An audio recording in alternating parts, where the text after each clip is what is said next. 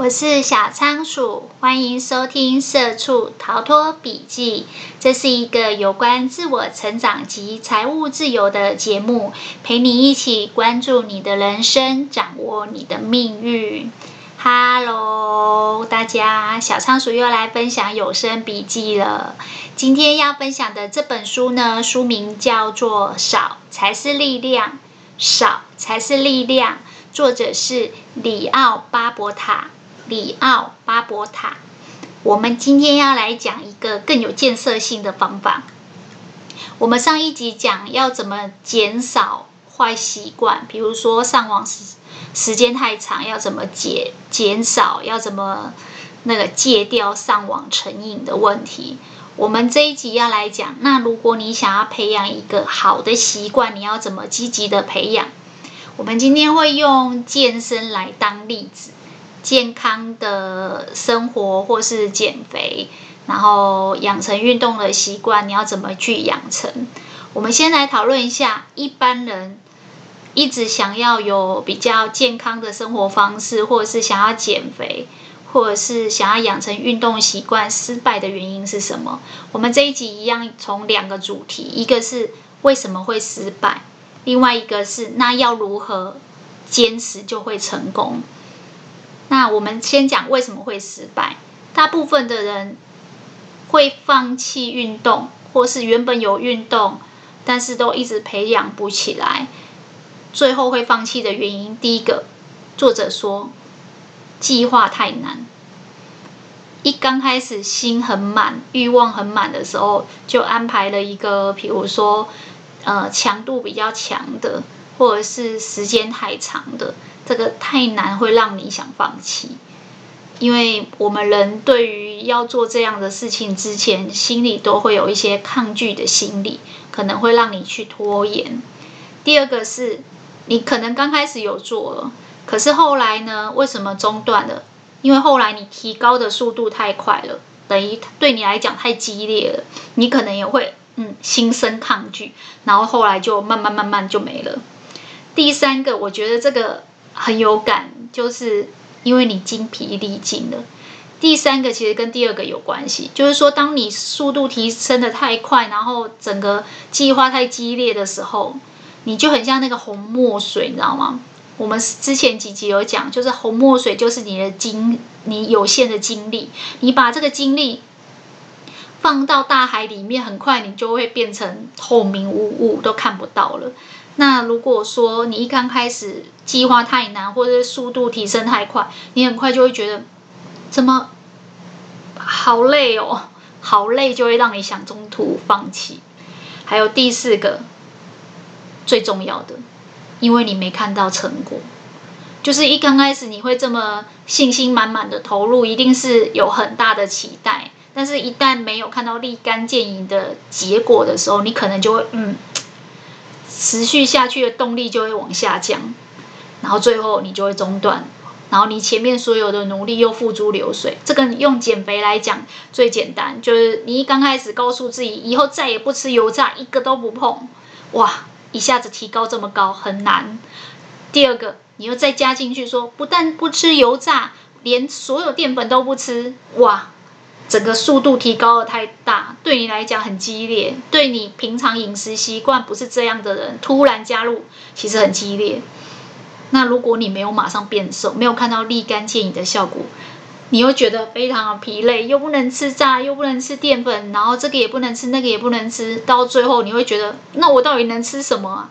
然后你就会觉得，呃，很想中断，很想放弃。所以这是大部分人为什么一直想要。养成运动或是减肥的习惯，但是都没有成功的原因。那要怎么让自己可以坚持下去，最后能成功呢？第一个，我们就反着做，全部都反着做，不要弄那么难，让自己可以持久的去做就好，慢慢累积。我上次有讲过，慢慢累积，每一种花都有属于它开花的季节。小仓鼠自己平常有在养花跟。做一些园艺，这个是最需要培养耐心的，因为你一定要慢慢累积，你不能心很急，一下子就给它浇很多水，它明天就死给你看了。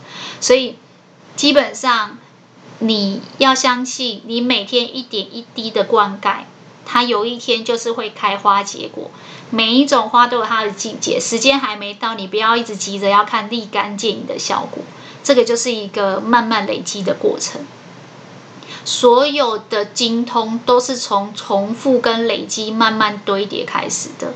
所以，如果你说啊，我就是不是绿手指，我每次浇花花都会死，没有。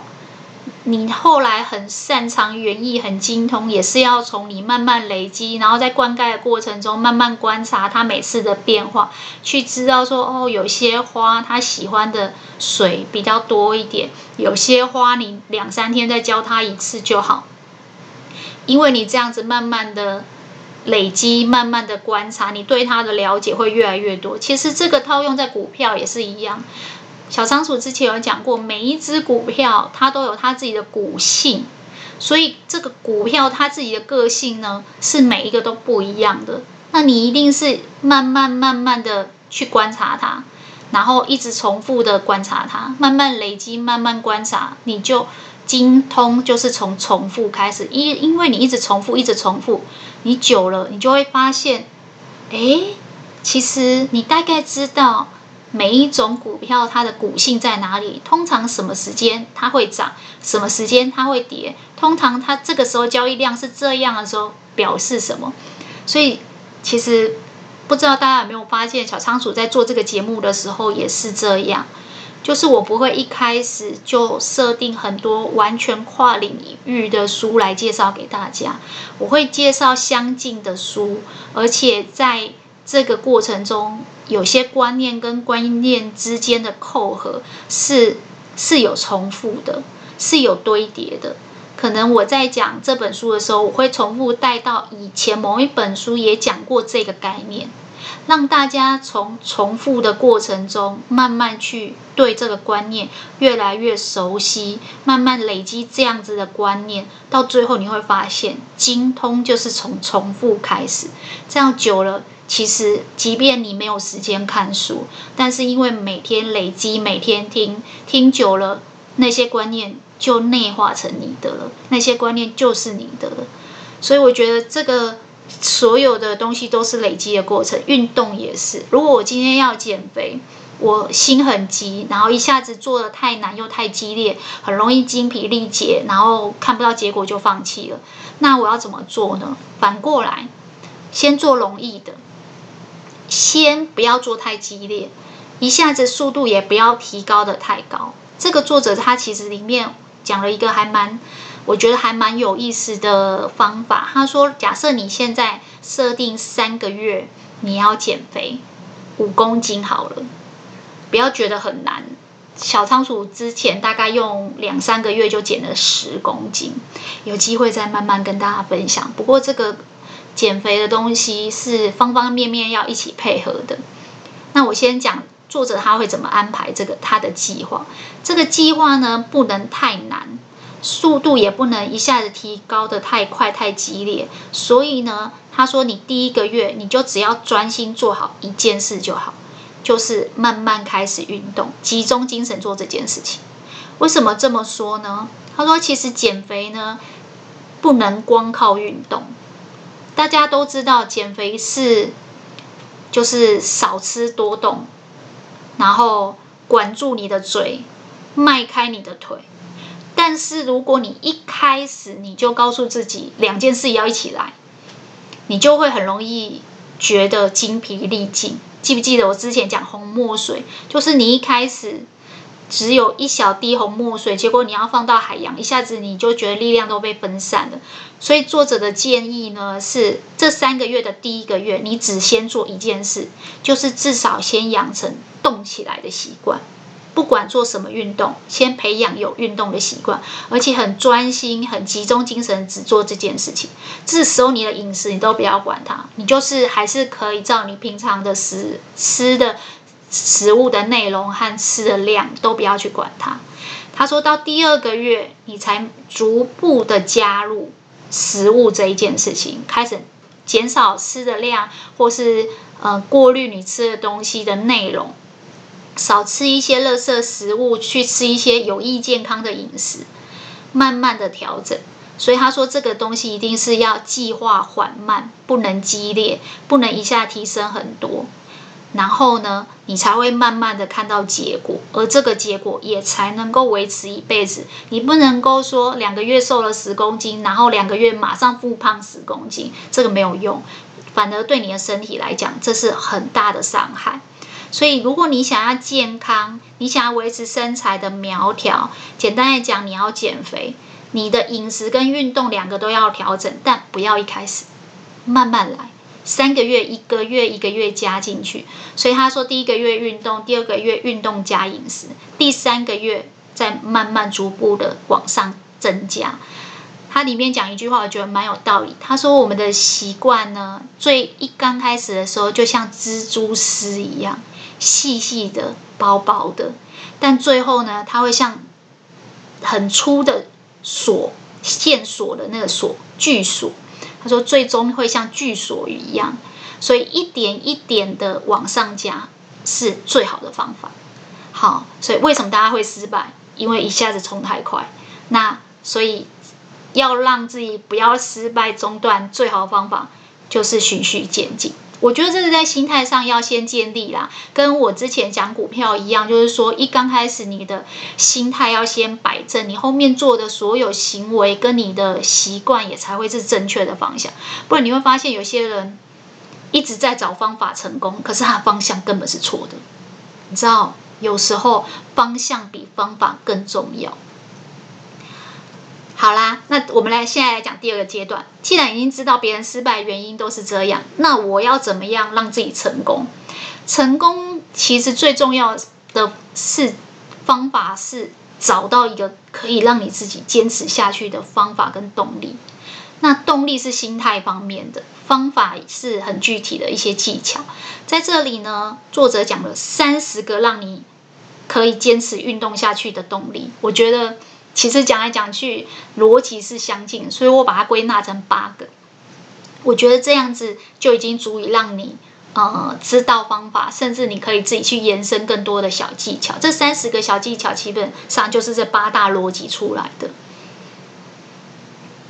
第一个逻辑呢，就是找一个范本。记不记得我们之前有说要如何雕刻一只大象？脑袋要先有一个理想的大象的轮廓跟画面，对不对？如果你想要打造一个你的生涯规划，那你脑袋里面要先有一个理想生活的状态。好，那这里也是一样。如果你今天是要减肥，不管你是去健身杂志，或者是一些什么书本上的模特，或是别人的案例，或别人的部落格、别人的书，反正你就先找一个范本。用这个人当你激励的对象，他就是你理想的模样，他就是你脑袋要刻出来那个大象的模样。好，先找出来，不管是一句话，或是一个封面照，或是一本书，反正你就是把你的注意力都放在这里，去精准分配你的注意力在这个范本上。比如说，小仓鼠要做一个 podcast 的节目，我也会去找一个我觉得现在在。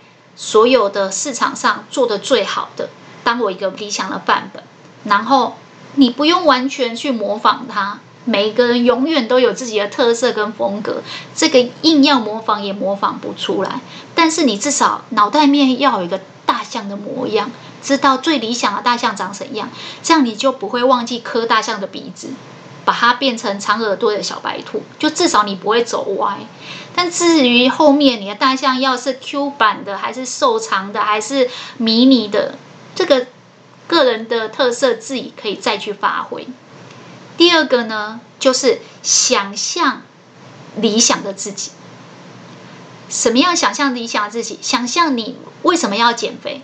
为什么要瘦身？比如说，我想要可以更健康。像小仓鼠有分享过自己之之前有生病嘛？那因为我有一些慢性病，所以我就会很羡慕，就是跟我差不多年纪、身体还很好的人。那我会想象什么样？我会想象健康的我是可以去开创事业，我可以到处演讲，我可以去做所有我想做的事情那个模样。我不但在外面找范本，我可能也在自在。就是投射在自己身上。假设我是可以活到一百岁，我的老化体验是很好的，我可以跟大家一起玩耍，我还可以去开创事业，我还可以去做很多我想体验的人生，那是一个什么样的画面？我记得之前有一本书有在讲说，去建立自己一个梦想版，就是把自己想要的所有东西，拿一个大的那个保丽龙或者是那个那个板子，然后把自己想要的梦想都拼凑上去。让自己可以具体的投射、想象健康的自己是什么状态，或者是假设你是想减肥，那你就去想象苗条的你是怎么样。比如说，如果你瘦下来，你会去买什么样衣服？合身的衣服、更显身材的衣服，或是穿起来很有气质的衣服，或是看起来更有青春气息的衣服，或者是你以前的照片，你想要回到二十岁的时候自己的身材。还是说，呃，三十岁很多人称赞你的的那个那个皮肤的状况，那个身材的状态，甚至你可以想象，如果有一天你变瘦了，你要去度假，你会穿什么样度假的衣服？你怎样会让你自己觉得更有自信、更有魅力？这些东西都是你先把你想要得到的那只大象想象出来，把那个轮廓给。picture 出来，把它想象出来，而且很具体的就在你的面前。所以第一个方法是从别人身上找一个范本，第二个方法是把你想要的这些理想的东西投射在你的想法里面，投射在你自己身上。你脑袋里面有越明确、越具体的想象，你接下来要做的所有计划跟行动都会越明确。记不记得小仓鼠？前面几集有说过，就是你的想法、态度、行为，绝对会影响。那你的想法跟态度绝对会影响你后面的行为跟态度。所以你脑海里面的东西，虽然看起来很空无，其实它每天都在影响你。这就是你的潜意识。好，第三个方法，既然你有很具体的范本在那边，也知道自己理想的状态是怎么样了，你就要开始来做计划。而这个计划很简单，就是我刚才一开始跟跟大家讲的，心态要摆正，一定是要循序渐进，三个月慢慢的堆叠上去的，就像那个蜘蛛丝一样，慢慢结成很巨大的绳索一样。你一定是要慢慢渐进的。你的计划可能是一开始只做十分钟的运动，后来慢慢延长成三十分钟。后来慢慢延长成五十分钟，你绝对不可以说要运动，然后一开始就做两小时，然后累瘫的精疲力竭，然后也没看到自己变瘦，然后马上放弃。所以你一定是要循序渐进，慢慢去叠。一刚开始可能做低强度的，接下来再慢慢加强这个强度，接下来加一些有耐力的、肌耐力的，可能短跑或什么。这中间一定要安排一件事情，休息。因为只有休息，才可以让你后面持续的去做，所以循序渐进的计划一定比你很急切看到结果，然后很短冲刺的去做来得好。第四个呢，就是把时间安排出来。我相信所有人都一样，想要做任何事情，但是都会说啊，等我过一阵子比较有空的时候，等我忙完什么什么的时候，事实上。有计划，第一件事情就是先把时间空出来。其实作者在这里也有讲到这一点，我非常认同。他说，我们很多时候时间都花来照顾别人，上班的时候可能照顾老板、同事的需求，然后照顾工作的内容，然后下班的时候可能照顾家人，其实很少花时间。整个抽出来去照顾你自己，而运动就是一个照顾你自己最重要的事情。相信我，看完《长寿新人生》那一本书，我更相信一件事情，就是这一辈子会跟着你到最后的，不是你的子女，也不是你的父母，更不是你的另一半，而是你的身体。只有你的身体才会陪你走到你人生的最后一刻。而你的身体是你人生下半场最重要的资本，所以如果你的身体不好，像小仓鼠就是非常的重视这件事情，因为所有创业家都知道这件事情。不管你是要创业、要打拼经济，还是你要去参加考试，还是你要去照顾家人，所有东西体力是最重要的。没有体力，你根本没有精力，又何来创业，或是拼经济，或是财务自由？还有一个就是，当你身体不好的时候，你银行那么多钱是要做什么？给别人花吗？那叫遗产。只有自己花掉的才叫资产。所以一定要空出时间照顾自己。当你在做健身、运动、锻炼的时候，就是照顾自己的时间。如果连这一点点时间都不愿意安排给自己，那你又为什么会相信这个自己的身体愿意陪你走到最后一刻，不会折磨你呢？我觉得那个《长寿新人生》那本书，就是很多，就是大家都很有感触。我有收到一些回馈，有人跟我说，呃，听到要活到一百岁呢，有些人觉得是福报，有些人觉得是折磨，那差别在哪里？他说，对于有准备的人。他们会觉得是福报，是福分，就是可以活这么久，可以多享受几年。但是呢，有些人就会觉得，但是对于没有准备的人，不管是在身体的、身体的锻炼，或者是在财务的准备，没有准备的人，基本上那是一种折磨。因为如果你在晚年的平均余命，不健康的比例偏高，就是你可能卧病在床长达五到十年，基本上你就不会觉得长寿是一件福分的事情，你反而会觉得早解脱比较好。所以其实如果知道这样子的状况是趋势，更要空出时间去照顾你自己的身体。相信小仓鼠这句话，人生的下半场。不管你要拼的是经济，还是要拼的是幸福感，你必须第一个照顾好的就是身体。人生的下半场，你的资本是身体，因为接下来年纪越来越大，有些人还能做很多事，有些人却不能做很多事。这跟年轻的时候拼学历、拼工作资历不太一样。其实身体才是本钱，所以我觉得。不要完全把它想成说运动或健身只是在减肥，更要把它想成这是一种自我照顾。好，所以要空出时间照顾自己，这很重要。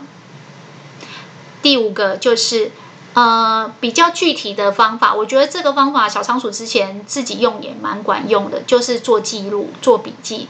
这本这个 Podcast 的节目当初会设定为。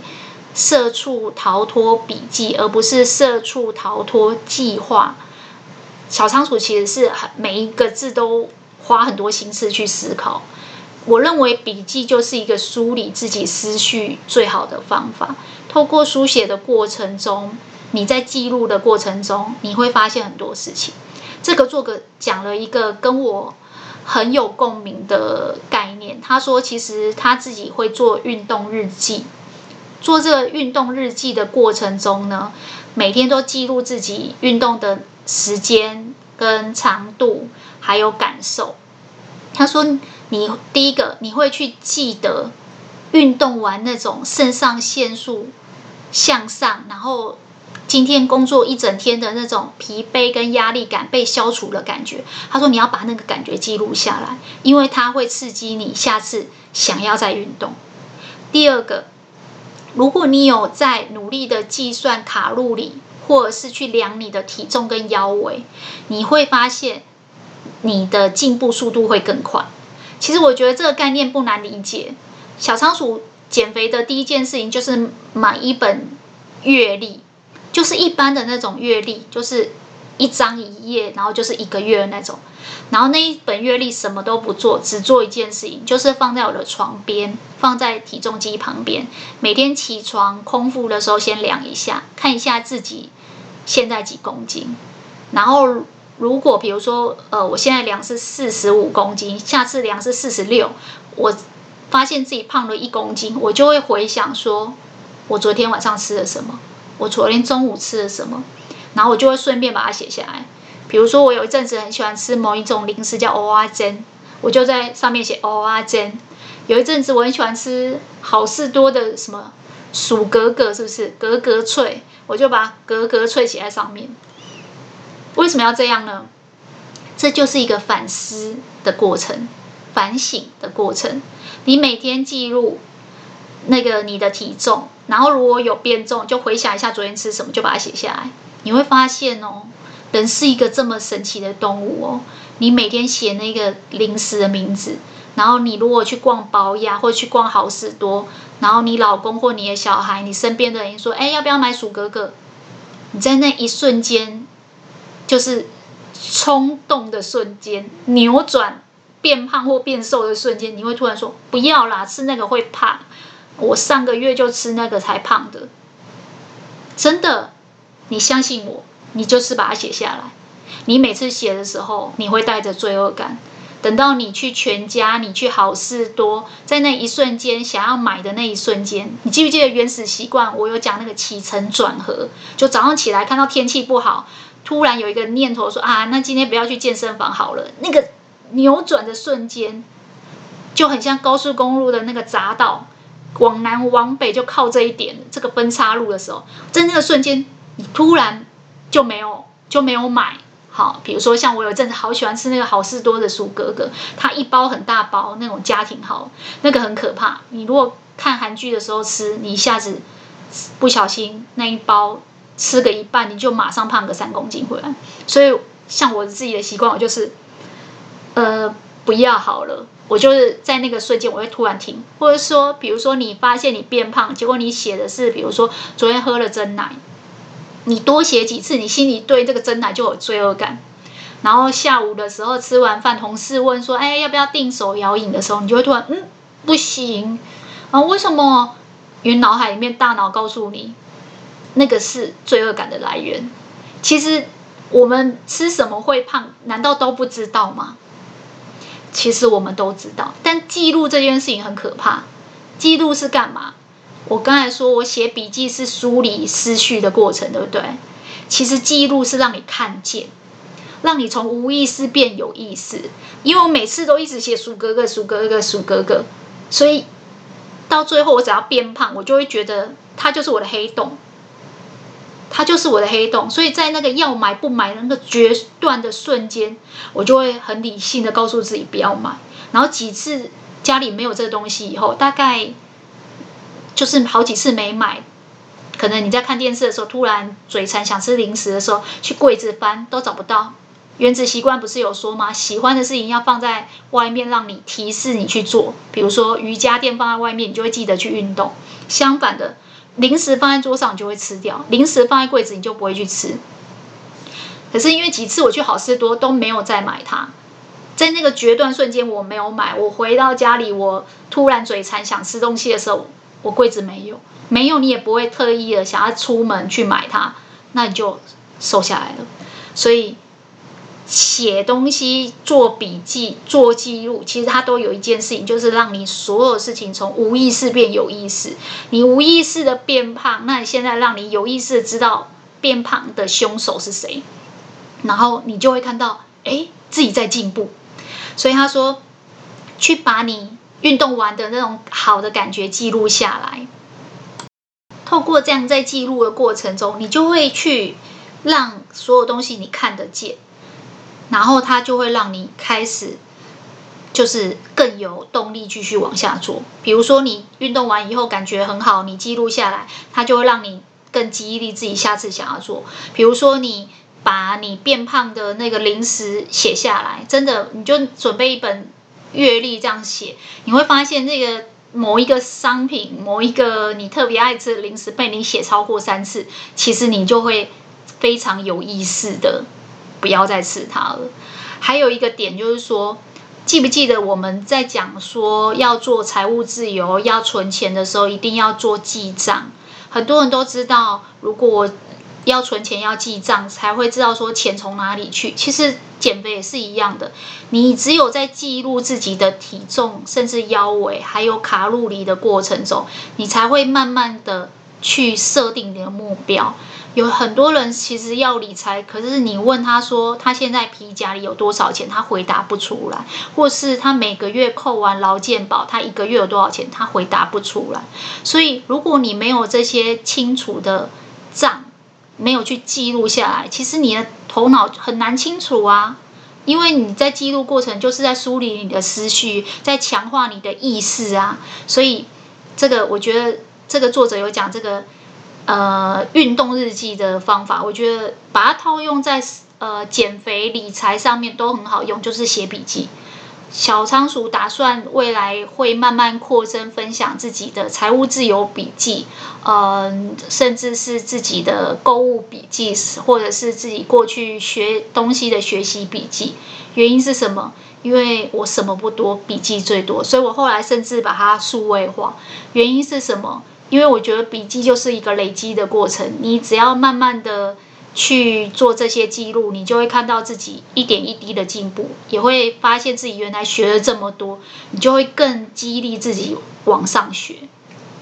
那我觉得这个作者他也讲了另外一个，我觉得蛮多人在使用的方法，就是你可以写一个部落格去发表，然后让。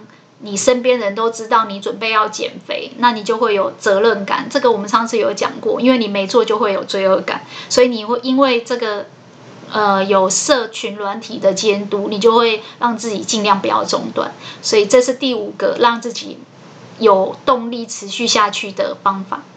第六个呢，我觉得这个之前我没有讲过，就是萝卜跟棍子，我们要找一个萝卜给自己吃。有时候就想象自己是一头驴子啊，头的前面永远挂一个红萝卜。如果你希望自己不要去吃零食，不要喝手摇饮，那你要怎么奖励自己？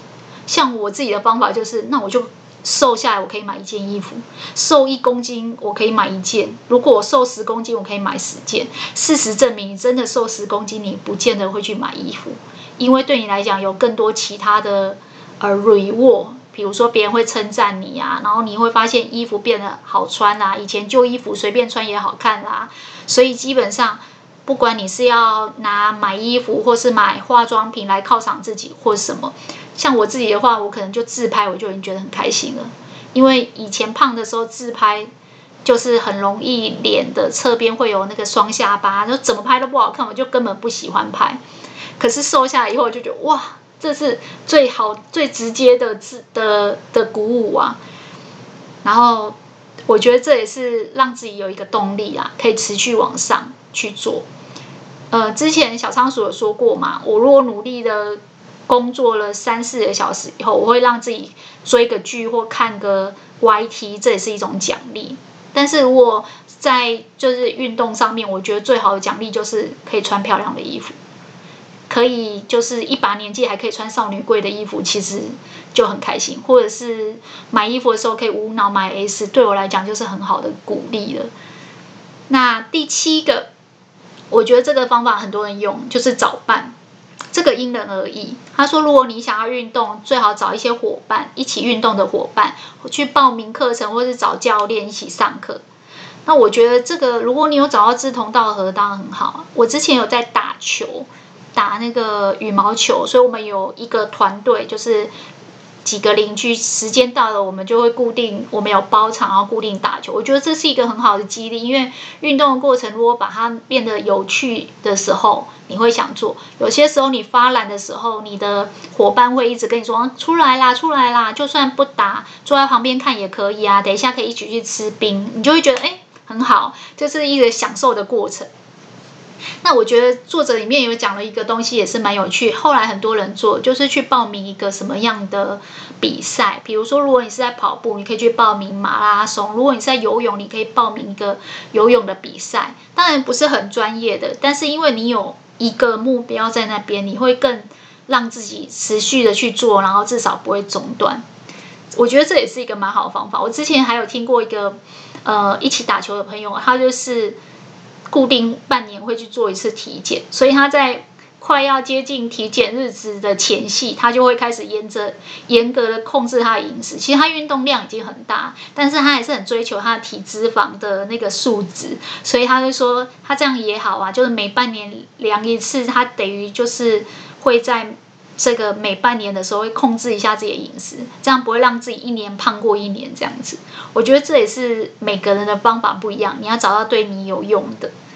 那第八个方法呢，就是让事情变得有趣。我觉得这个对双子座的小仓鼠非常有用，就是要做某一件事情，除了它可以让你达成目的以外，还有一件事情就是你要能够乐在其中，能够让你在这个运动的过程中有乐趣，觉得做的时候不会很无聊，甚至有时候会变换菜色。像小仓鼠平常有在做瑜伽，那我有时候可能就是会换老师，会去上新的课程，或甚至我会就是运动的时候，我之前有分享过嘛，我会看那个网络上的影片，然后让自己运动的时候，哎，就是觉得很有乐趣，不会说就是呆呆的一直跑步很无聊。甚至我们，我我之前有跟朋友试过这个方法，就是跑步。你平常在台湾跑很无聊，你出国的时候也跑，你去法国巴黎跑跑看，你去日本的那个皇宫附近那个庭园造景很漂亮，去跑跑看，你的感觉就会不一样。当然，这个真的是要等疫情赶快解封，大家可以出国的时候。希望呃这一集节目播出的时候，我们台湾已经都可以去日本玩，可以去韩国玩了。这是小仓鼠在对着空中小小的许一个愿。好啦，这一集我们分享了要怎样培养一个新的习惯，然后我们用少吃多动运动来做举例。那我们也有讨论到为什么会失败，通常是难度太难了，那个计划都还没有赶上变化，我们就中断了。然后为什么？呃，会成功呢？通常就是你有循序渐进，你的心态有摆得比较正确。那我们分享了八个方法，第一个是找范本，第二个是想象理想中的自己，第三个是安排一个循序渐进的计划，第四个是直接把时间空出来，第五个是做笔记，第六个是给自己一些奖励，比如说瘦一公斤买一件衣服。第七个是找一些同伴，志同道合的。第八个是让事情变得有趣。你可以运动，可是不用一定要一直做同一个运动，你可以去变换各种你想要做的运动。好啦，今天小仓鼠的笔记就跟大家分享到这边了。如果对你有所启发，也希望大家把今天听到最认同的一句话或是一个概念回馈留言给我，和小仓鼠一起成长进步吧。我会持续创作优质的节目内容，分享更丰富的笔记给大家。那今天就到这边喽，拜拜。